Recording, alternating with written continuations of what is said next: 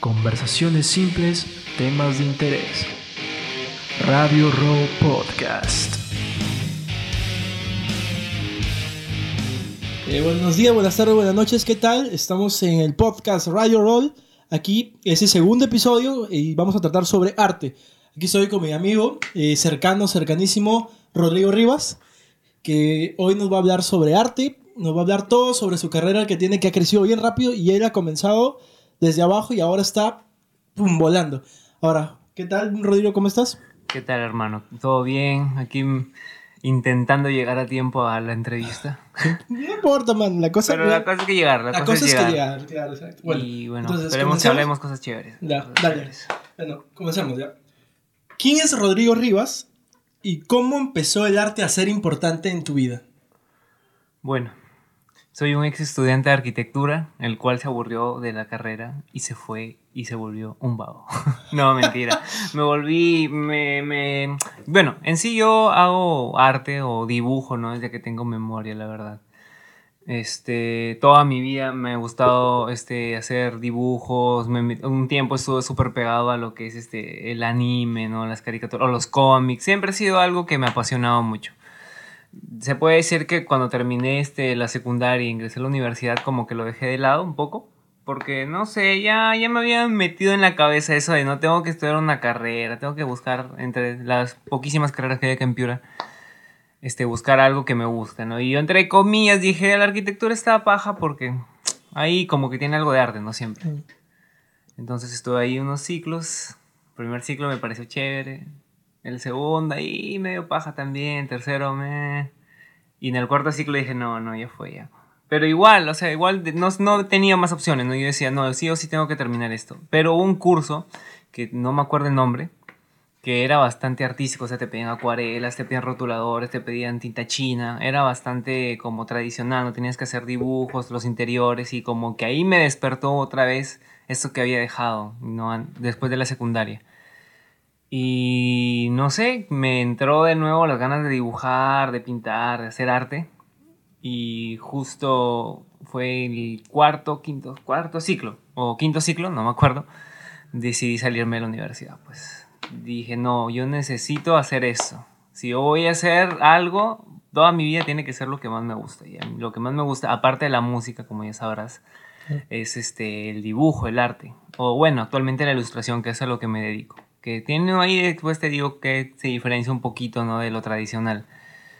Entonces me, bueno, dejé la universidad, hablé con mis padres ahí, con mi papá un poquito más chévere, con mi mamá así como que ya al tiempo. Actualmente me apoyan bastante, la verdad. Al comienzo no, pues, porque no, No. lo veían algo para tu futuro. Claro, imagínate que le digas, mamá, este, no voy a ser arquitecto porque voy a hacer dibujitos ahora, voy a hacer Gokus, ¿no? no, no, en la vida. Sí. Entonces, este, les estuve explicando, no les expliqué tampoco demasiado, yo le dije, ellos van a ver, poco a poco van, van a darse cuenta de cómo es la movida artística, ¿no? Y así fue, pues, mi Ah. aventura artística.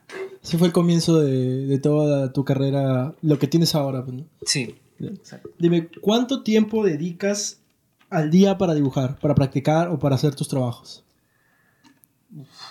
La verdad, actualmente lo tomo como un trabajo, entonces le, dejo- le dedico unas ocho horas al menos. Y al comienzo, ¿cómo hacías? Cuando recién empecé, no, no empecé directamente a trabajar, ¿no? Claro. O sea, yo dije, bueno, me voy a, voy a empezar a subir mis dibujos a las redes sociales. No estaba muy metido en lo que es la ilustración digital, que es a lo que me dedico ahora, era dibujos a mano.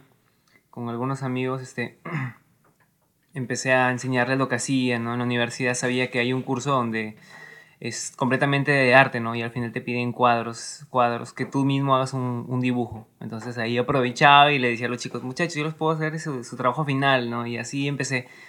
También me metí a la escuela de arte para no estar completamente, como decía mi mamá, de vago, ¿no? Dibujando ahí en, en mi casa o por ahí. Entonces me metí a estudiar producción de diseño, que es como el diseño gráfico, pero es más completo, ¿no? es un poco más artístico, ya que por lo mismo que es la escuela de arte, como que se liga bastante a la carrera de pintura. Ahí es muy chévere, la verdad, bastante infravalorada, me parece. Infravalorada bastante. Sí, la ¿Por qué? verdad. ¿Por nadie, mucho- nadie lo toma mucho en cuenta, ¿no? Eso, ese Hay, tipo de carreras. hay bastante alumnado ahí en el Sí, la verdad que hay bastante gente y muy, muy, muy buena. Todos son muy buena gente, la verdad. ¿Y qué tal en su talento? ¿Son buenos también? Sí, son buena gente. Los profesores también hay. Algún, uno que otro por ahí, como que medio. Claro, siempre fa- que está no por falta ahí, ¿no? el- Nomás por, por estar. Claro. Pero siempre hay. La verdad que tiene calidad. Tal Sí, hay vez bastante. sí, solo falta un poco más de apogeo, ¿no? Eh, de- ¿Hay apoyo? ¿Es privada o del Estado? Es del Estado, es ¿Y hay escuela apoyo, pública. ¿Hay apoyo en- del Estado? en- No, al 100% no te podré decir que sí. Debería haber más, pero tampoco es que esté dejada de lado. Yo Claro. creo que estos últimos, desde 2011, hay una, ha habido una movida. Y la verdad que yo también, yo actualmente, como yo sé que tengo un poco más de experiencia en esto, de cómo moverse ¿no? dentro de la localidad de una manera artística, estoy viendo cómo también apoyar a la escuela de arte, ¿no? que es la escuela Ignacio Merino. De alguna manera vamos a ver, tenemos algunos proyectos, ¿no? Por ahí, que ojalá que lo avale el Estado y la misma escuela, ¿no? Se ponga también ahí para que salgan algunas cosas bien chéveres y como que suene más, ¿no? La escuela, que sepan que hay un lugar don- bueno donde pueden ellos estudiar lo que es algo más artístico, pintura, escultura, producción, todas esas cosas. Que lo tomen como algo profesional, no como un hobby o algo así, sino Sí. que lo tomen en serio, Sí. de verdad. Sí. A ver. eh, ¿Cuáles fueron los medios que utilizaste para comenzar con tu trabajo artístico?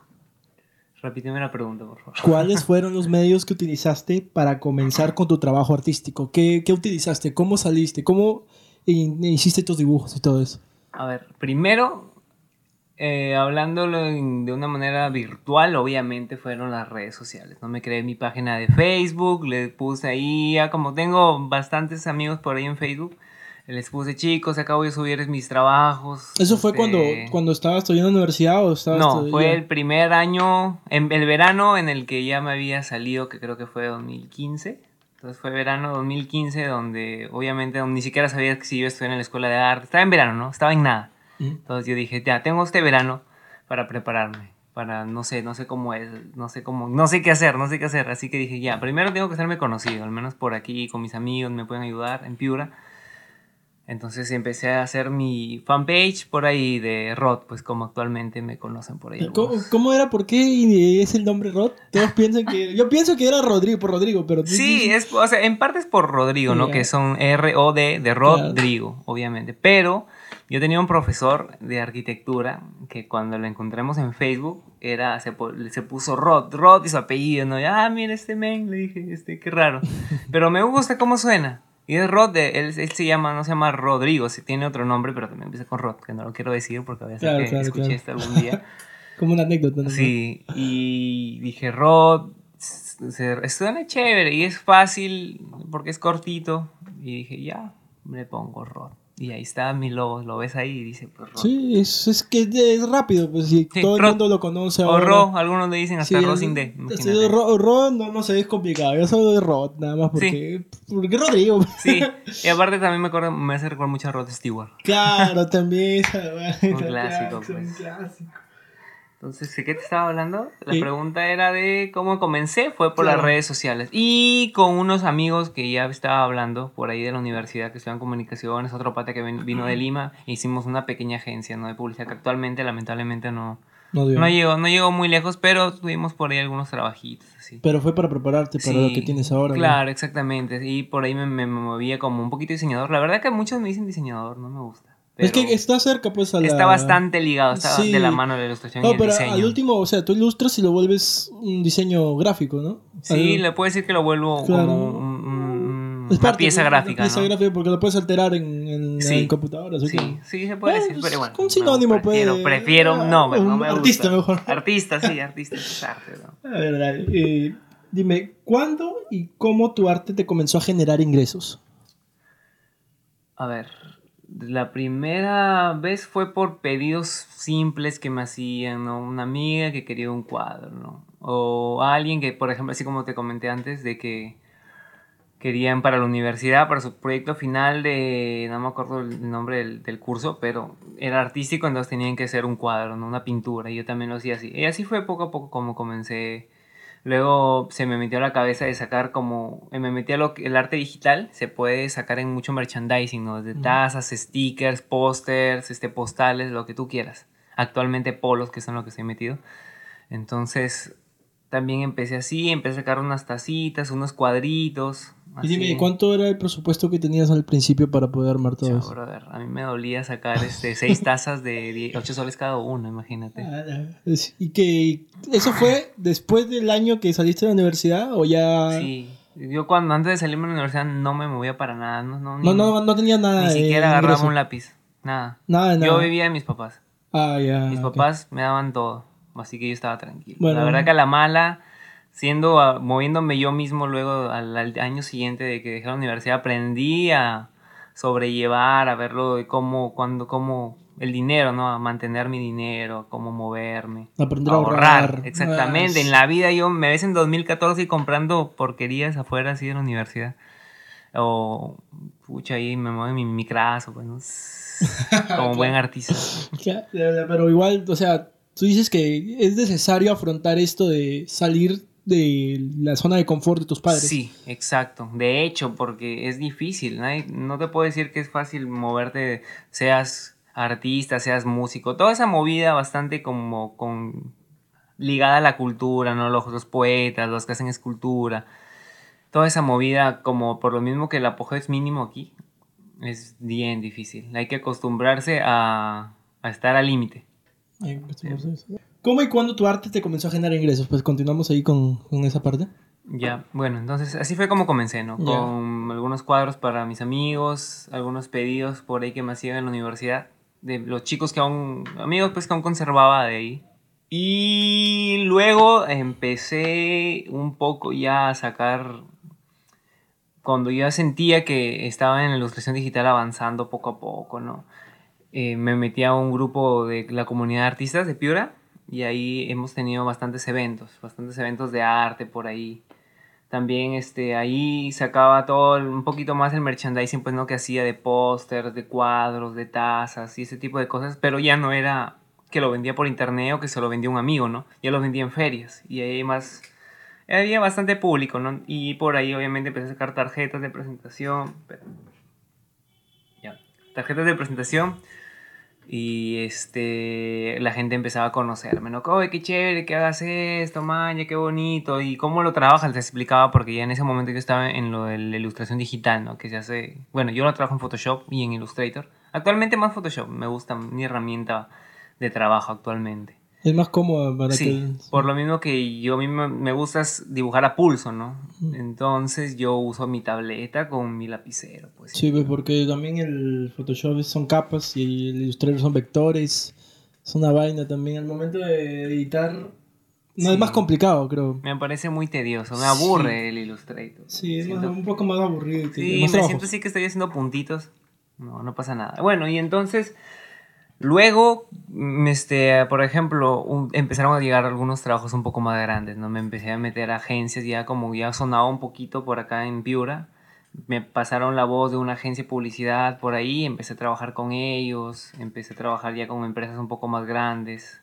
Luego el año pasado hice como el primer trabajo grande, grande que tuve que fue hacer un cómic para una empresa, hacer una gestión social a través de, de un cómic. Era como una historieta para... Una historieta Estado. que hablaba, ajá, que hablaba del, del proceso de, de- de trabajo de esta empresa, pues, ¿no? ¿Qué, Entonces, y ¿Qué tal fue trabajar así para el Estado en ese aspecto artístico? fue, no fue la mejor experiencia del mundo. No fue tampoco mala. La verdad que hice algunos buenos amigos ahí, los chicos de ahí, el comunicador, ¿no? El gerente del área de, de comunicaciones se hizo un gran amigo mío y no se me hacía, tal vez un poco hubo algunos problemas con algunos cambios, típico, ¿no? No fue algo muy grave, la verdad que hasta ahorita nunca he tenido un trabajo así que diga esto ha sido horrible, no, hay- no me pagaron, algo así. Gracias a Dios nunca me ha pasado eso, ojalá que no me pase en la vida, pero de hecho que me va a pasar en algún En momento. algún momento, en pero algún momento va a ojalá, llegar ese día. ojalá sea que no sea tan fuerte y Sí, se diga- por ahora no. La verdad que ese primer trabajo fue bien. Hubo un, un problema nomás solo con el tiempo, ¿no? Se extendió un poco más de la cuenta. Pero al final ya está cerrado. Entonces luego seguí trabajando mm, por algunas, algunos este, pedidos que me hicieron, pero ya fuera de la ciudad. En Lima, por ahí en Trujillo. Y así fue como que fui creciendo un poco más, ¿no? Más, más. Le- movida en las redes sociales se hizo más grande. Y bueno, este año actualmente sí tengo proyectos más grandes, ya como que empecé a invertir un poco más en mis estudios. Fui a Lima a estudiar a La Cochera, que es como que la escuela de ilustración. Aparte de que aprendí un montón, yo siento que he mejorado bastante este, este, ahí en Lima. Conocí gente, sé cómo es la movida ahí en Lima, ¿no? Fuera de Piura, sabes cómo es la movida de la ilustración, de la gente que hace arte. ¿Es recomendable ir a Lima esencialmente para poder aprender cualquier cosa o simplemente tú lo ves como que algo que Yo creo, yo creo que sí. Yo Es creo necesario. que es necesario para lo que sea. La movida musical en Lima es mucho mejor. La movida musical artística en Lima mucho mejor. La movida este editorial también. Todo este tema que acá en Piura no suena mucho. Que si te das cuenta siempre están de la mano, ¿no? Cuando hay eventos de los pocos artísticos aquí, siempre son de poesía, de literatura, de música, de arte.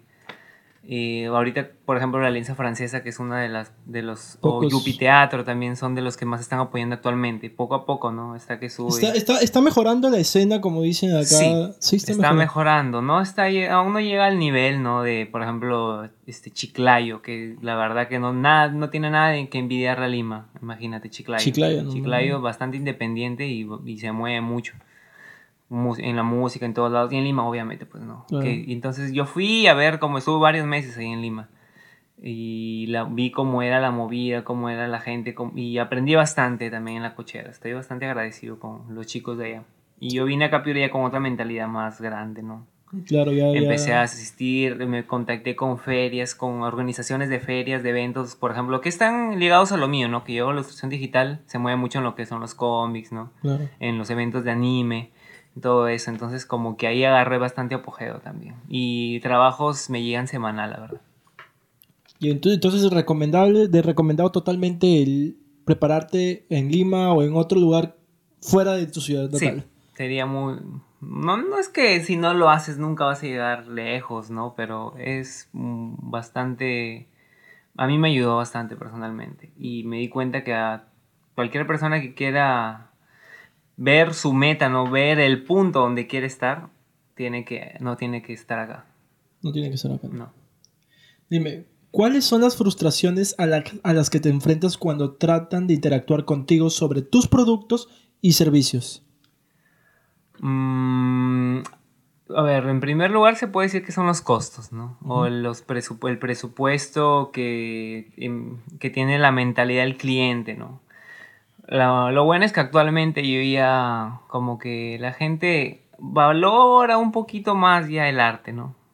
Tú veías en 2015, te pedían que por favor le hicieras de favor nomás a este, este dibujo, este retrato, esta caricatura. Hola, ¿qué tal? ¿Me puedes hacer esto, por favor? Y cuando le decías, ya, mi, mi, lo que yo cobro es esto, o sea, y te ponían que co- si cobras algo así, ¿entiendes? Ah, claro, claro. Pero no, yo eso sí lo he tenido bastante en cuenta y, por ejemplo, es algo que también he aprendido allá en la cochera, fue cómo un artista, cómo vivir del arte, cómo vivir como un ilustrador. Y tienes que tenerlo de una manera profesional, o sea, que te hable tu cliente y te diga, este, hola, ¿qué tal? Y tú le dices, ah, mira, yo te cobro así. No, no, tú tienes que tener un presupuesto, archivos, hablar de una manera bastante respetuosa. No tienes que hablar súper así culto, ¿no? Claro. pero de una manera respetuosa y que se, se vea que sabes lo que haces, ¿no?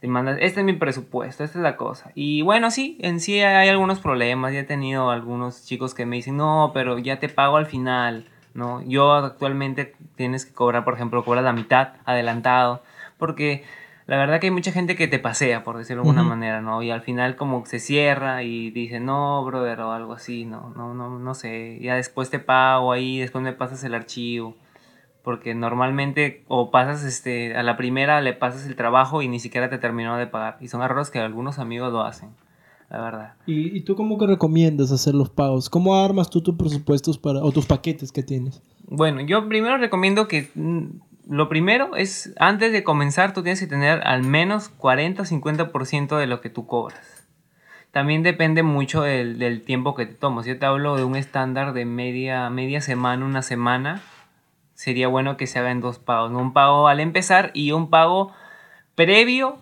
a entregar el, proyecto final o ilustración previo. Nunca que ya ten, ya está el 100%, ahora págame. No, tienen que darte el 100% para que tú puedas entregar, ¿no? Puedes mandar un screenshot ahí, ¿no? Del trabajo terminado, pero nada de calidad, ¿no? Claro, pero a veces eso también es, de- es ven- es desventajoso porque te pueden copiar el, el dibujo con eso, del- aunque la baja, a baja calidad, Sí. es riesgoso, ¿no? Sí, es un poco riesgoso, pero lo bueno es que ellos ya tienen ahí esa mitad, de, la, esa mitad, ese 50% ya lo están ahí. claro. Y ellos no, no van a recibir nada. Y si es que se llevan eso a, a este, un screenshot y les da igual, ¿no? En baja calidad, se van a dar cuenta que la, el momento que lo impriman va a salir pixeleado, va a salir Claro. todo feo, pues, ¿no? Y obviamente también sería bueno que pongas también al momento de enviar imágenes marcas de agua en algún momento. ¿Y ya te ha pasado ese problema de... No, nunca he tenido así de que me han robado. No, nunca me han robado un diseño. Lo que sí era de un problema de que no querían,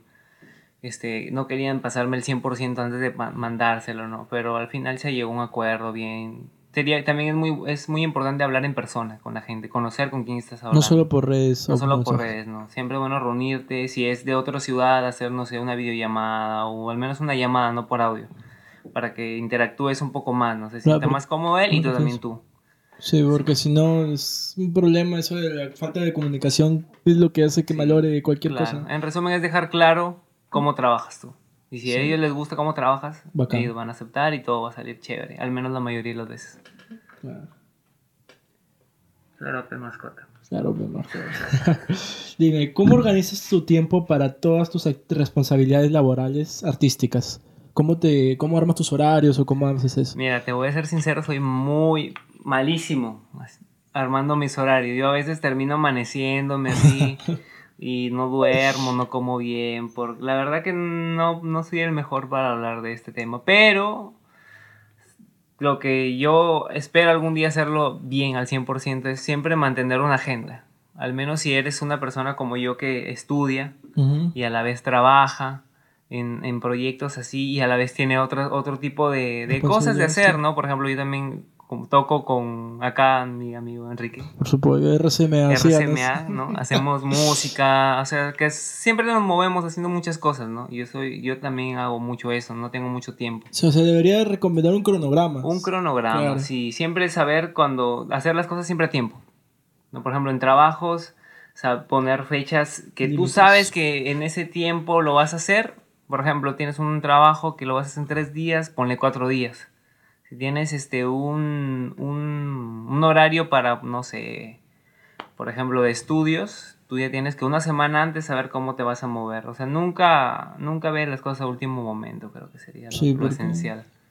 Funciona en cualquier, en cualquier modo, ¿no? En Sí. cualquier cosa que hagas, porque siempre es difícil. Sí. Del tiempo siempre, porque siempre dejarlo a la última hora es Sí. todo lo que. De hecho, que siempre va a salir algo último momento que va a decir, mira, brother, necesito esto para mañana. Y te orga- desorganiza todo. sí, y yo tú como que, pucha, ya, toca la amanecida. No, Y listo. Y dime, ¿qué se necesita para poder mantener, mantenerte en este ámbito del laboral del arte? Yo creo que sería moverte en todos los aspectos, tanto en tus redes, tanto en tu localidad, ¿no? Yendo a ferias, yendo a eventos, estando siempre contactando con gente. Eso es también es algo que te ayuda mucho, que tú sepas, gente que está metida en esta movida artística, ¿no? O sabes que hace eventos culturales, eventos artísticos. O lo, por ejemplo, ahorita actualmente varios malls están que lo hacen, Plaza del Sol, Open Plaza. Siempre estar ahí, ¿no? En contacto. En Sea lo tanto que sea. físico, tanto físico, sí, sea lo que sea, la verdad. Porque yo he compartido, yo he compartido este, eventos junto a gente que hace manufactura o hace este tejidos, gente que hasta vende este algarrobín, imagínate. Pero así es, lamentablemente acá no hay eventos que se centren completamente 100% en el, arte, en el arte, que espero y estamos viendo, eso, la verdad, sí, ya estamos ¿no? ya en, viendo un evento que sea bastante artístico, pero medio underground, así, ¿no? Bien chévere. O sea, que comience así. Bastante moderno. Claro. Sí, sea, ¿no? No el típico eventito donde están ahí, que no lo veo nada mal, pero no, como que no contrasta mucho con la gente que hace arte urbano, hace arte un poco más joven, ¿no? Como, por ejemplo, mi arte, ¿no? Que es, no va mucho al público en general. Claro, es diferente. Lo ven como algo raro y no mucho Sí. se. Es como cuando combinan este por ahí música criolla y luego y la siguiente, el siguiente acto es Hip gore- metal, ¿no? Ah, claro, Que es típico piurano, Sí. típico en. No se puede hacer eso porque te des- descuadra todo el público. Sí, exactamente. Pero sí, este, yo también apoyo eso de que debería hacerse eventos si solamente de arte, eh, ¿cómo se dice? Underground o arte eh, contemporáneo que, que se hacen ahora los jóvenes y todo eso, Claro. porque es, bu- es bueno. y tú lo ves en Lima, lo ves Ah, sí. bastante. En Lima, por ejemplo, en Quilca, cuando está ahí, o también este, en Barranco. En Barranco, ¿no? También hay bastantes ferias independientes que son bas- juveniles. O sea, tú ves Claro. puro, puro chivolo, pura gente de universidad también, así, está ¿no? haciendo ah, su propio arte Claro. independiente. La feria cachinera, está la feria marciana, hay bastantes eventos. ¿Qué autores miras y recomiendas que te hayan ayudado en tu crecimiento, tu carrera? O te hayan inspirado. Ahí va. Ah, son de, son de Instagram. cargando. No, no necesariamente. A ver, una un ya, te digo uno que se llama este, por ejemplo, en Lima conocí bastantes ilustradores que son capos, capos, capos, por ejemplo, el director de La Cochera que es Polo Verde. Ujú. O sea, lo pueden buscar. Él es, imagínate, él que es un ilustrador, es el director de la, una de las mejores escuelas de arte de- del país. Y él se dedica ahora, él puede normal irse a hacer murales a distintas ciudades, porque él ya tiene, ¿no? Bajo, bajo él, por decirlo así, este, el- la cochera. Claro, Entonces ya tiene un ingreso. sustento claro. y puede tranquilamente vivir de su arte, puede viajar. Y Y, él es también- un sueño que todo el mundo Y él contaba tiene, la su, su historia de. eh, ¿cómo fue? No, no lo ha contado completamente así como yo te estoy diciendo, pero se puede decir que lo he stalkeado un poquito por ahí. Y, y esa es la movida, pues no es el chiste que todo artista tiene. También Joe, Joe este, García, ojalá que no esté diciendo mal su apellido, que también es un gran ilustrador y él fue mi tutor ahí en Lima. Fue el que me enseñó, el que hizo que mi arte mejore mucho. También, bueno, ya saliendo de la gente que conoció personalmente, ¿no? Ujú. Mentores de acá de, de Perú. Se- también hay algunos artistas que sigo que son muy importantes como Steve Wen.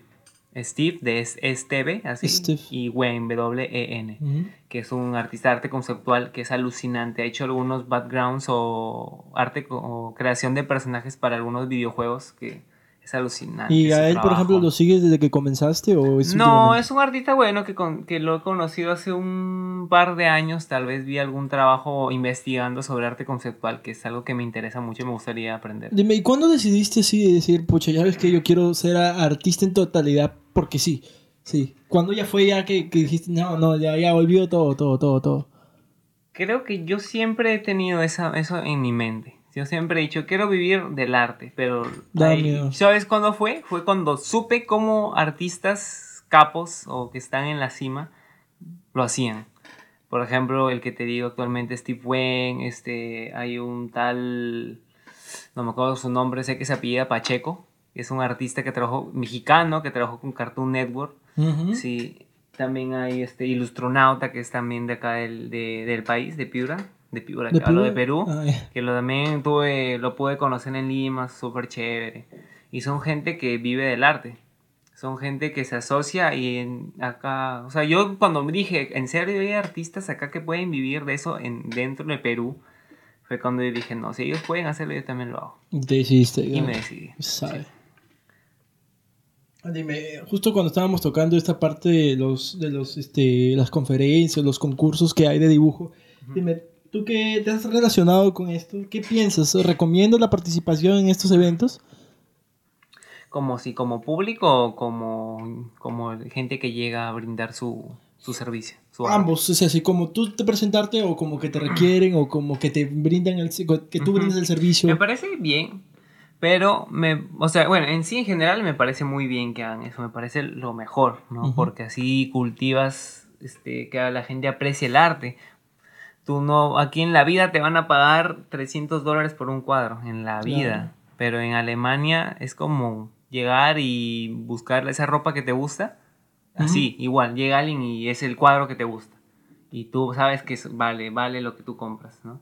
Porque la gente está, con- está acostumbrada a consumir cultura, a consumir arte. Acá no. Acá no, les gusta. Entonces este tipo de ferias son las que ayudan bastante a que la gente empiece, ah, mira, este, qué bonito, y pero O si tú eres de las personas que ya dentro de ti estuvo esa, esa como ese impulso, ¿no? De apoyar, de, de apreciar el arte, te vas a dar cuenta que sí pagarías por eso. Y la gente que aún no, o sea, va a ver que hay gente que lo hace, ¿no?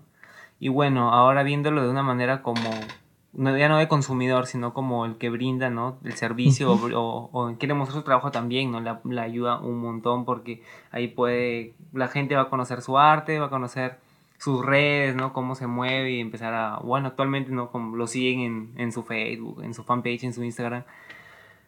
Pero yo creo que no está la movida al 100%, o sea, yo creo que aún falta un poco más de coordinación, un poco más de, de que suene más, o sea, la fiesta de fiestas patrias de la X discoteca sonó mil veces más que la feria cultural que ha habido, por ejemplo, hace poco en, en, la, en, en el skatepark o la feria que había en Plaza del Sol.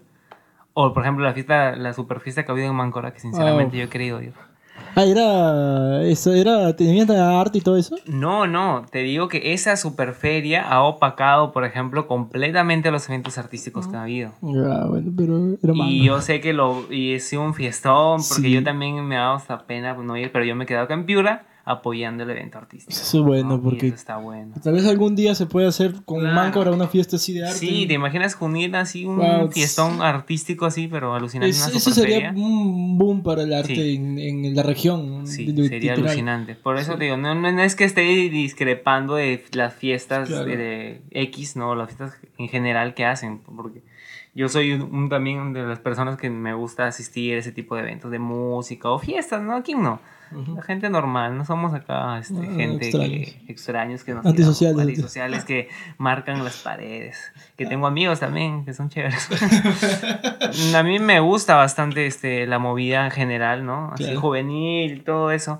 Pero yo, al como estar en los dos bandos, como yo estoy en los dos bandos, en el bando del típico, este, ba- el, típico, el típico chico de base 2 de 20 años a más, Claro. que va cual- como siempre con sus amigos sale, ¿no? Ujú. Y estoy también en, en- en el mismo círculo de la gente que quiere sobresalir en el arte, quiere que la cultura se, se una. Entonces puedes ver como las dos caras de la moneda, ¿no? Y sí hay una manera de que se junte, o al menos estén balanceadas esas dos cosas, ¿no? No que una opaque a otra, no que tu fiesta de fin de año eh, de Corona o tu fiesta de X opaque eh, la, la asistencia de un stand-up de comedia que va a haber, van a brindar los chicos que hacen improvisación, esas cosas, ¿no? Lo, lo que, lo que pasa es que también el merchandising y la publicidad que mantienen estas empresas que son grandes, sí, tú sabes cuántos Está en otro nivel. Sí, están en otro. eh, Por eso se- sería recomendable buscar la ayuda de estas empresas para que pueda publicitar, Sí. unirse, como, como decimos, este, una alianza que pueda, aparte de promocionar su fiesta, pueda apoyar al arte. Sería genial, pero tendría que haber una movida y alguien, un representante de esto que pueda hablar con, con las personas encargadas. Sería bueno, porque si, no sé si ves que actualmente, por ejemplo, en la discoteca Favorite Ujú. hay neon parties, neon parties, por decirlo Eh, así. Los jueves creo que son, ¿no? Sí, hay fiestas donde hacen arte en vivo. En. Filomeno Bar también está metiendo, por ejemplo, ese tipo de que cada, no sé, un día a la semana, un día al mes, hay un, invitan artistas a hacer dibu- artes en vivo para, y a la vez para que ellos expongan su arte y los puedan conocer. Poco a poco, yo creo que Poco a poco. Se, se ha demorado cinco años, creo ya. Demorado pues. toda la vida. Sí, es bastante. Pero ah, ah, aunque no lo creas, está avanzando poquito a poquito. Está- sí, está avanzando poco a poco. De, de verdad que se espera, pero también es a, de, a, por, a partir de nosotros. Porque si no hay un movimiento de nosotros, no se va a hacer nada. Claro, de que falta, falta, pero estamos bien encaminados al menos. Sí, al menos, sí. Dime. eh, ah, bueno, ya de las redes sociales dices que es muy recomendable hacerlo totalmente y desplayarte en las redes sociales, en el internet, para moverte, ¿verdad? De hecho, yo me convertí en lo que juré destruir. En la vida me veía haciendo historias todos los días de cualquier estupidez. Eres, eres un mini influencer. Soy un mini influencer Ya, ya- perdiste. Sí, ya fue. Dime, y ya hablando del ámbito en, en Piura, ¿cómo ves el, el, el arte aquí, el laboral? O sea, la- las ganancias con el arte en Piura. Las ganancias, si hacemos una comparativa con otras ciudades, es baja, la verdad. Es baja. Pero tampoco es lo peor. ¿no? Mm, ¿Se puede decir que un artista puede vivir del arte acá en Piura? Mm, sí, pero no completamente. O sea, un artista piurano, o por ejemplo, tomándome a mí como ejemplo, yo no, yo no trabajo completamente con, en Piura, yo me, yo me muevo a otros lados. ¿no? Se puede, tanto con nuestro, acá en la región, así al, al costadito que está Sullana, como también en Lima. Y lo bueno es que ahora con la ayuda del internet, tú desde tu casa puedes trabajar con gente fuera de aquí, ¿no? Puedes trabajar, tengo amigos que han enviado cuadros hasta Alemania, imagínate. Y Creo que, tú, acá. creo que tú me contaste que también mandaste una, una- cuando comenzabas dibujos a otros Sí, países. yo hice caricaturas para un amigo que se llama Rus. Ay, no, no te digo cómo se llama porque no me acuerdo. Ya. Pero él vive en Japón. Mm. Entonces él, él trabaja en un circo súper grande en Japón. Imagínate tú, por ejemplo, mira, para tomarte ahorita el ejemplo, imagínate a alguien que trabaja en un circo que en Piura. ¿Qué piensas? Que el pata con la justa va, va a comer, ¿no? Claro. Y fue una, algo que también se me vino a la mente, así de que cómo este, el pata que trabaja en un circo y si se mantiene y ve- veas cómo en Japón tranquilamente puedes vivir haciendo arte, imagínate. Es que Entonces, se supone que debería Claro, ser así. yo me imagínate que yo me quedé medio huevón cuando yo le di mis precios, yo dije, pucha, estarán muy elevados para él, ¿no? Y él cuando me dijo, ya, listo, así al toque nomás, me depositó, cha, cha, cha, por este Western Union, ya, listo, cerrado, yo me quedé así. Cerrado y te pagó así, fresh Sí, todo. fresh.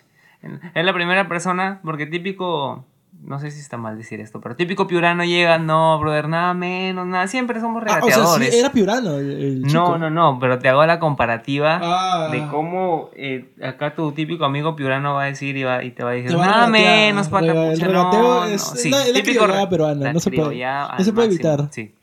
Y es verdad, pues, pero, o sea, aquí en Perú, en Piura, mm, se está comenzando todavía. Sí, no te puedo decir que, pucha, acá en Piura pues... Mejor, es puedes mejor, es mejor tener varios trabajos dentro del arte, pero no te puedes, o sea, tienes que tener otro ingreso, no solamente Al menos al inicio. al inicio. Al menos al inicio. No puedes dejarlo todo y decir, listo, voy a hacer arte. Por ejemplo, yo, los dos, desde 2015 hasta 2017, yo estudié, me, me pagaba, yo trabajaba para pagarme mi- mis estudios, porque fue algo que yo me decidí. O sea, no es que... No es que ya no, no podía pagar, mis papás no me querían pagar, sino que algo que yo decidí fue yo mismo con mi propio dinero pagarme mis estudios Y te pagas con y me pagaba mis estudios, pero yo sigo viviendo en la casa de mis padres, yo sigo comiendo con ellos, sigo durmiendo en su casa. Bueno, pero, No. pero o, o sea, tus, tus ganancias, o sea, ya estás teniendo ganancias. Porque yo he ¿no? tenido ganancias en algún momento de toda mi carrera, por decirlo así, en el cual yo podía irme de mi casa y vivir tranquilamente Y solo. con arte. Con arte. Ese es el punto, que Sí. ganes tu, tu plata. Pero me acordé que yo vivo con Piura. Y yo sé que eso nunca, eso no iba a ser permanente. Claro. Y, fue, y fue justo como lo dije, 2019, todo el verano estuve trabajando en, en alguna agencia de publicidad, pero en la vida iba a vivir con el sueldo que me daban. Sí, pues o sea, todavía falta bastante. Aunque poco a poco, pues Sí. creciendo con la Es, popularidad. un- es algo lento la movida, o sea, crecer como artista es es, bastante un, lento. es un proyecto a largo plazo. Es un proyecto Sí. a largo plazo. Todo es bueno ahorrar, ahorren mucho. Yo tengo una cuenta ahí en la cual cuando llegue el momento en el que vea cómo, cómo invertirlo. He invertido, he invertido, por ejemplo, en, en el que te digo, en mis clases en Lima. Cuando fui a Lima tuve que estar allá tres meses, imagínate, Claro. no me iba a ir sin nada. Yo tenía ya ahorros del año pasado. Esa es una, pero esa fue una inversión buena. Pues, para- para Sí, tu- claro, y me ayudó un montón. Imagínate la primera inversión que yo hice. La primera vez así que empezó mi año como artista fue. Ah, bueno, artista no era bueno, muy artista. Ya. fue mi tableta gráfica. Imagínate, tu- mi tableta que me costó 400 soles. Y gracias a esa tableta, todo lo que me ha dado, imagínate. Es, Y, y es, y es una tableta básica, es ¿no? una tableta básica. Yo espero en algún futuro tener así la super pro Claro. tableta que usan en, en Pixar, así. ¿no? y es que, pero así se comienza, pues. o Sí, sea, hay y yo sigo con ella y, y mira, 400 soles Y y, me ha dado la vida por dos años, imagínate. Imagínate, es una recomendación total. Claro, ha sido una inversión alucinante y yo espero que mi próxima, mi segunda inversión fue mis estudios en Lima Ujú. Y ahora estoy pensando también, no, no, no lo voy a decir aún, pero mi siguiente inversión también va a ser vital para mi carrera. Ah, entonces perfecto. Sí. O sea, una de las virtudes que tiene que tener cualquier tipo de artista o cualquier persona es ahorrar, principalmente. Sí, ahorrar y saberlo cómo va a ser Y- su paso a paso, ¿no? Proyectarse Sí, bastante. investigar qué es lo que quieres para mejorar lo que sabes. Sí, de hecho. Ah, ok. Dime. ¿Cómo te ves de aquí en cinco años? Sí, ¿Cómo ves a Rodrigo, a Rod? A Rat- al Rat en 5 años con 10.000 seguidores. Hasta que poquito, mano. tiene, que, tiene que ser más. A ver, no, bueno, yo me veo en 5 años. Mira, una de las metas que yo he tenido es que no como el típico universitario que dice, yo cuando termine mi carrera voy a buscar mi trabajo y ahí voy a empezar a mantener, a hacer, a hacer, este, ¿cómo se dice? Eh, sobrellevarme, por, independizar, ser alguien independiente y valorar, valerme por mí mismo, ¿no? Que es lo que todo el mundo hace, pero mi meta en sí es que antes de que yo termine mi carrera, que es producción, yo ya ser independiente. O sea, no es que yo espero a que mi carrera me dé de comer, Claro. no, yo por mi arte, el chiste es mantener ya, o sea, yo te hablo, yo no te hablo en cinco años, yo te hablo en dos años, ¿no?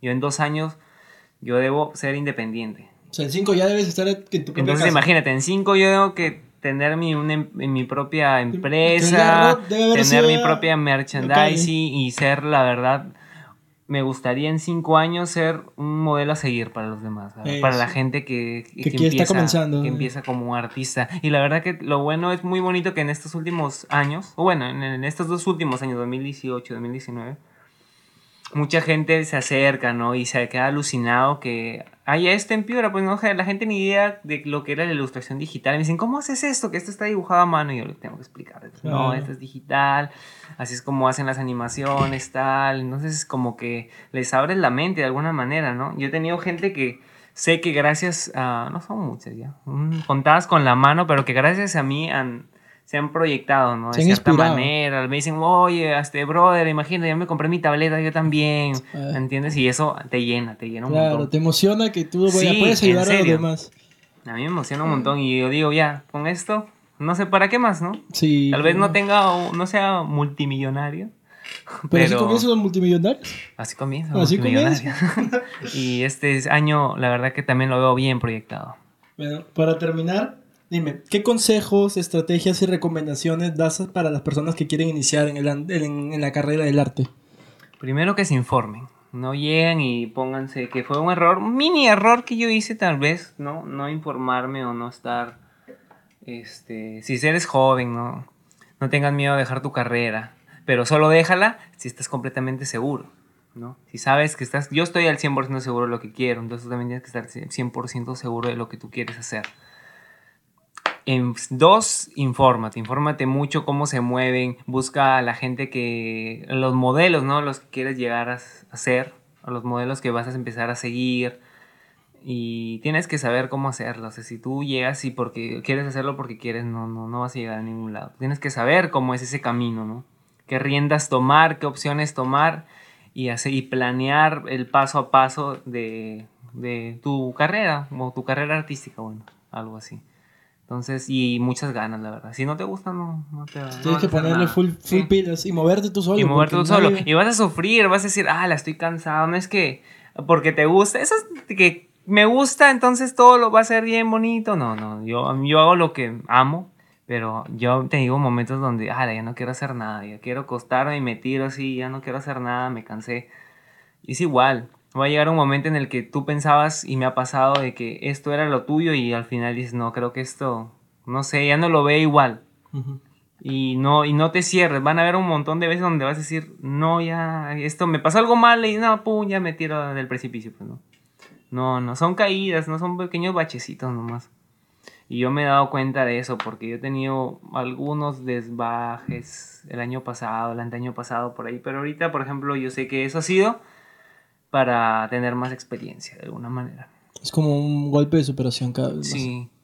No, nada de desanimarse, no. Seguir, seguir, seguir dándole, dándole punche. Que parece lo que todo el mundo dice ya, pero es cierto.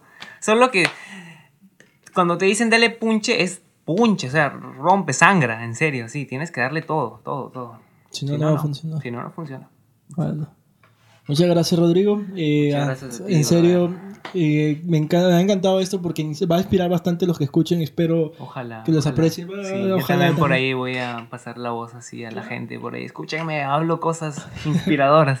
Claro, esto va a quedar pucha para todos, ¿sabes? Para en dos años, tres años que espero siga este, este proyecto que también me... Sí, ojalá, me gusta mucho esto. Sí, bueno, chévere. El próximo año tal vez para el aniversario también te vuelva a llamar para la segunda entrevista y volvamos a ver cómo está tu empresa, cómo está tu emprendimiento y saber cómo vas, pues, ¿no? Sería la voz. Sí. Sería la voz. Bueno, muchas gracias y Listo, espero- amigo.